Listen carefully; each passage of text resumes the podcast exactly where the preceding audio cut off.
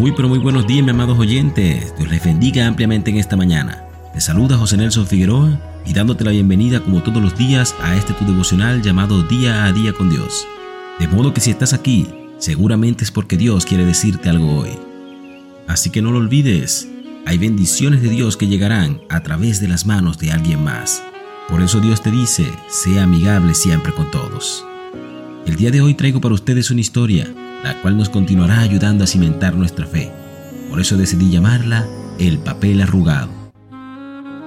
Y cuenta esta historia que había un predicador que cuando era niño tenía un carácter muy impulsivo y lo hacía estallar en cólera a la menor provocación. Pero luego que sucedía, casi siempre se sentía avergonzado y batallaba por pedir excusas a quien había ofendido. Un día su maestro, que lo vio dando justificaciones después de una explosión de ira, a unos compañeros de clase, lo llevó al salón, le entregó una hoja de papel lisa y le dijo, arrúgalo. El muchacho, con cierta sorpresa, obedeció e hizo con el papel una bolita. Ahora volvió a decirle el maestro, déjalo como estaba antes. Por supuesto que no pudo dejarlo como estaba, y por más que trataba, el papel siempre permanecía lleno de pliegues y arrugas. Entonces el maestro remató diciéndole, el corazón de las personas es como ese papel la huella que dejas con tu ofensa será tan difícil de borrar como esas arrugas y esos pliegues. Y fíjate, amado oyente, que la palabra de Dios dice en Santiago 1 de 19 al 20, Por eso, amados hermanos míos, todos ustedes deben estar dispuestos a oír, pero ser lentos para hablar y para enojarse, porque quien se enoja no promueve la justicia de Dios. Y muchas veces podemos ser visitados por la ira y el enojo, y ocasiones nos dejamos llevar de ella, lanzando palabras que tal vez no sentimos, pero las cuales decimos solo para herir en el momento de la contienda. Y lo más impactante es que solemos herir a aquellos que nos aman, que nos ayudan, que nos acompañan y dan todo por nuestras vidas. Por eso los mayores daños siempre suelen ser a nuestros padres, hijos, hermanos o amigos. Y todo por dejarnos llevar de aquello a lo cual Dios nos ha llamado a soltar. Por eso su palabra nos dice en Proverbios 18:21, en la lengua hay poder de vida y de muerte, y quienes la aman comerán de sus frutos. Y quiero aclarar algo, amado oyente. No se trata de no enojarse, sino de saber gestionarlo y de saber expresar nuestro malestar, disconformidad o enfado sin atacar al otro.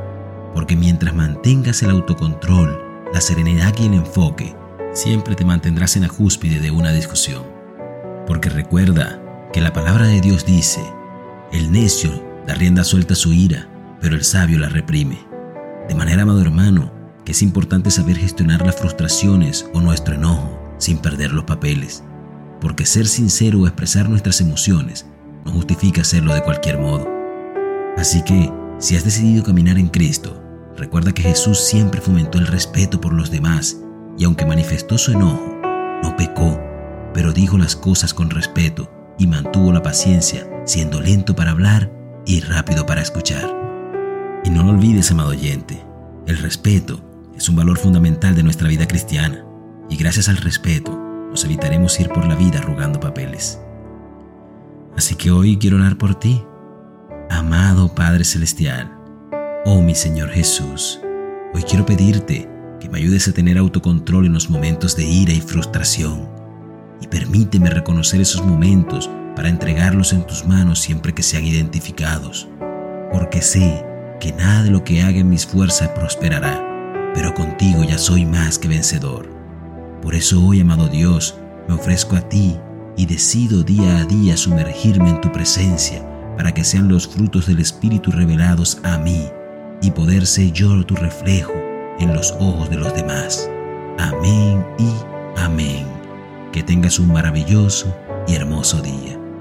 Dios te bendiga. Esto también pasará, todo será temporal, nada permanecerá, todo es vanidad.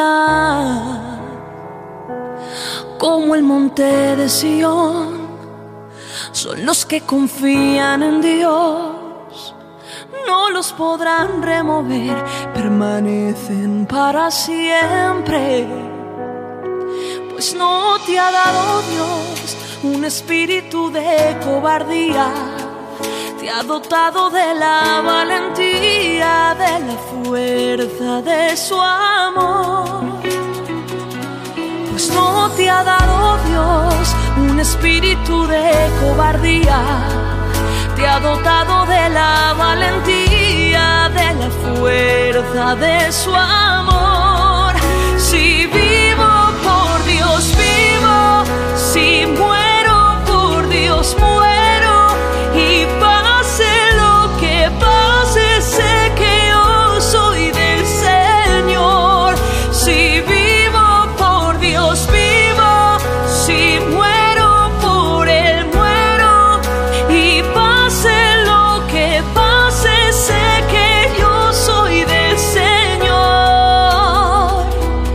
Esto también pasará, todo será temporal, nada permanecerá, todo es vanidad.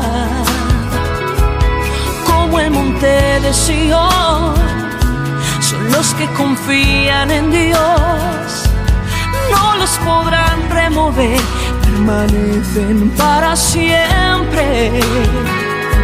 Pues no te ha espíritu de cobardía, te ha dotado de la valentía, de la fuerza de su amor.